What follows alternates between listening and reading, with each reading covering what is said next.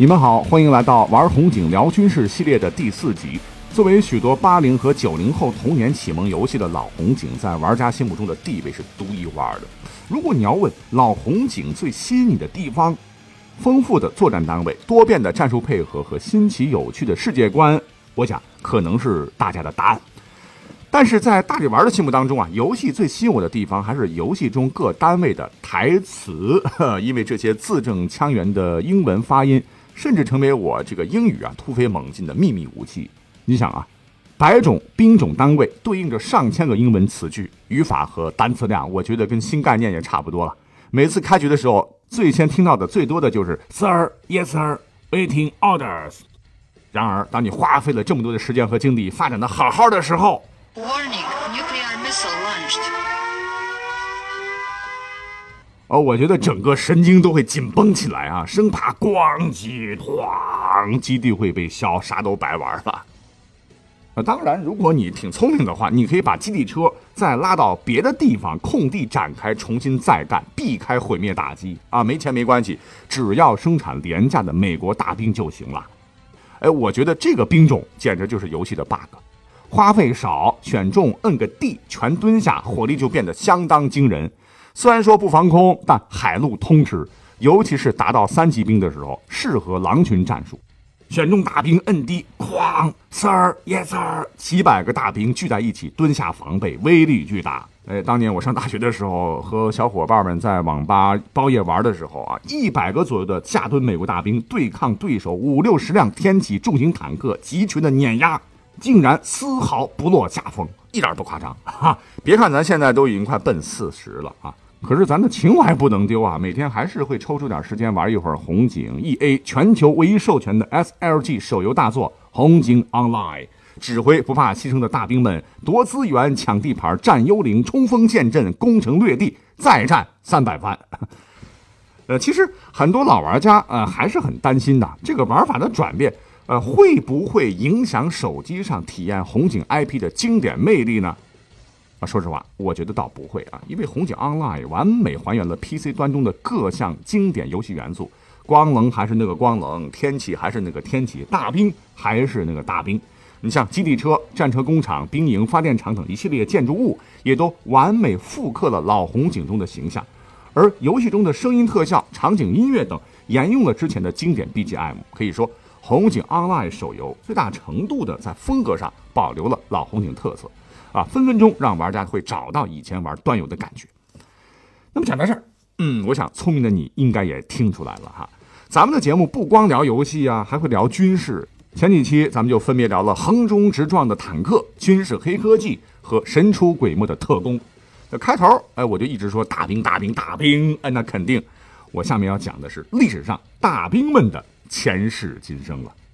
大兵必须要讲啊，因为你想。海陆空如果没有了大兵们支撑的陆军，那还能叫军队吗？那还能打仗吗？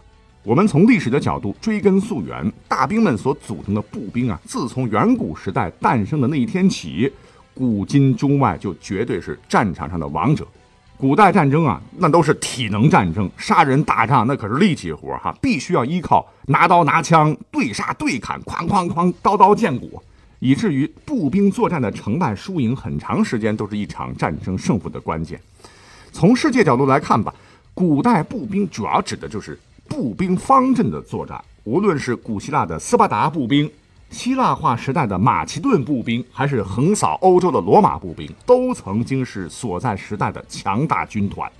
当然，咱们国家也绝对不会输给他们哈。提起魏国的五族、秦国瑞士。东汉末年，吕布部将高顺的陷阵营，曹操的虎豹骑，晋时期谢玄创立的北府兵，以及当年荡平倭寇的戚家军等等，随便拎出来，那都是名头响当当。也就是说，在冷兵器时代，什么战法、兵法，如果没有强大的一定数量的步兵出生入死、肉搏拼杀，那全是纸上谈兵。那么再后来，历史上骑兵出现了。哎，就部分改变了步兵不可战胜的神话，单靠步兵难以战胜骑兵啊！因为重骑兵唰冲过来，多少迈的速度就是相当于重型坦克呀。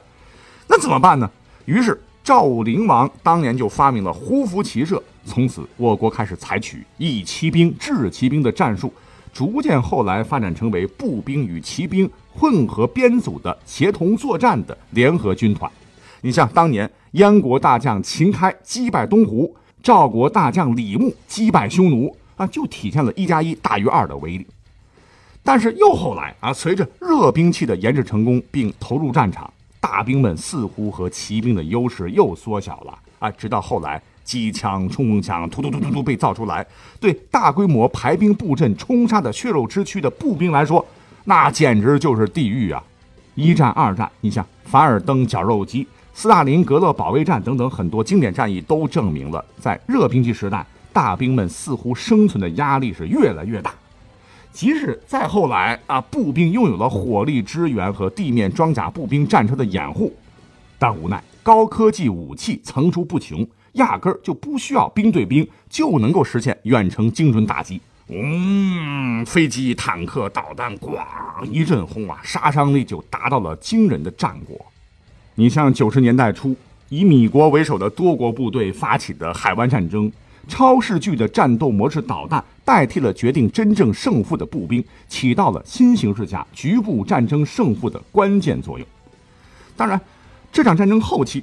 还是有一定数量步兵参与的，可是，在之后的科索沃战争当中，各位仔细去看看，步兵呢，连影子也找不到。哎，这也难怪，很长一段时间，军迷们都在网上热烈讨论，说真要打起仗来，现代战场的话，大头兵还有存在的必要吗？啊，换句话说，如今的战争，或者是跟红警 online 一样的未来战场上，这个战争一旦爆发，陆军参战的意义。还有多大？其实，红警 Online 展示给我们的战斗，不论是对幽灵，还是联盟 VS 联盟的，还是跨服远征的世界大战，跟现实中发生的局部战争或者将来的未来战争相比，还是很真实和震撼的。似乎在表明，空军或者海军唱主角的成分越来越多，而过去传统意义上在战争中唱主角的大兵们。似乎地位和作用在不断的下降，啊，虽然说我们依然也很喜欢游戏里边的 Sir Yes Sir 的大兵们，但是不得不承认啊，相对于游戏当中天启、光能、幻影、磁能坦克、基洛夫、B 二轰炸机、黑鹰战机以及鬼武者、泰坦风暴、毁灭者、自由之翼啊这些个未来的战斗机甲，在优先升级和重视程度上，大兵们还是要稍微往后考虑一点的啊。再者说了啊，我们要真正游戏起来的话。不可能有哪个玩家只用动员兵、精英大兵、爆破步兵、狙击手，单单组成大兵军团就能轻松赢得最终胜利的。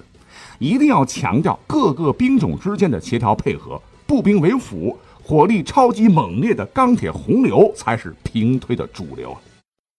但是说到这儿，也不是说大兵们就不行了啊。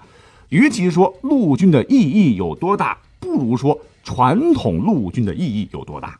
跟红警 online 一样，各国呢都需要把资金和资源花在刀刃上，走精兵强军之路，靠人海战术已经行不通了。快快升级装备、升级技能、提升战力，刷起来那才是王道。实际上，我们放眼世界啊，真实的世界也是一样的。无论是海军、空军啊，多么的先进，上千架战机、多艘航母，哎，步兵永远是基本的战争基础啊，到现在一直没有变。当空地雷达无法准确给出目标时，空中打击将无效化。这时呢，就需要步兵的支援。当坦克被击毁或故障无法动弹时，这时就需要步兵的支援来解救坦克组成员。当重要人士被劫持时，都是特种部队去解救人质的。哎，你说谁听过开着战斗机去点恐怖分子带人质一起炸的吗？啊，也就是说，虽然说现代战场上已经没有了步兵的集团冲锋。但是，作为一种最后占领敌方城市或阵地的手段，步兵还是必须要存在于战场，无论是陆军还是海军陆战队，亦或是空降师。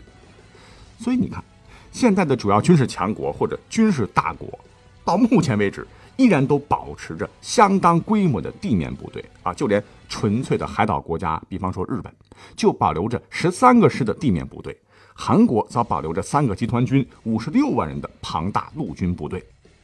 当然啊，步兵古往今来，除了游击骚扰战，要达到最终的战略目的，完败对手，作战时都不可能是散兵游勇、一盘散沙、各自为战，而是需要各兵种间联合协同作战，劲儿往一块使，捏成一个拳头，给予敌人致命一击。